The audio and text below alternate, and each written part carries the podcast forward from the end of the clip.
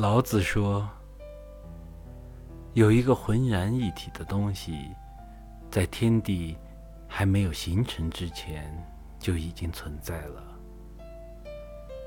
它是万物的根本，我不知道它的名字，所以暂且把它叫做道。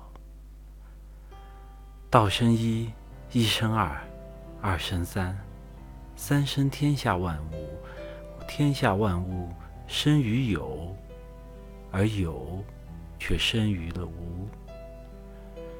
道家认为，宇宙万物是由气产生的。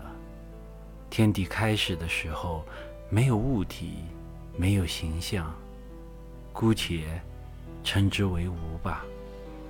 而无，就是宇宙的本源，道的本体。一阴一阳，谓之道。阴阳成就万物，一切有形无形，都源于气。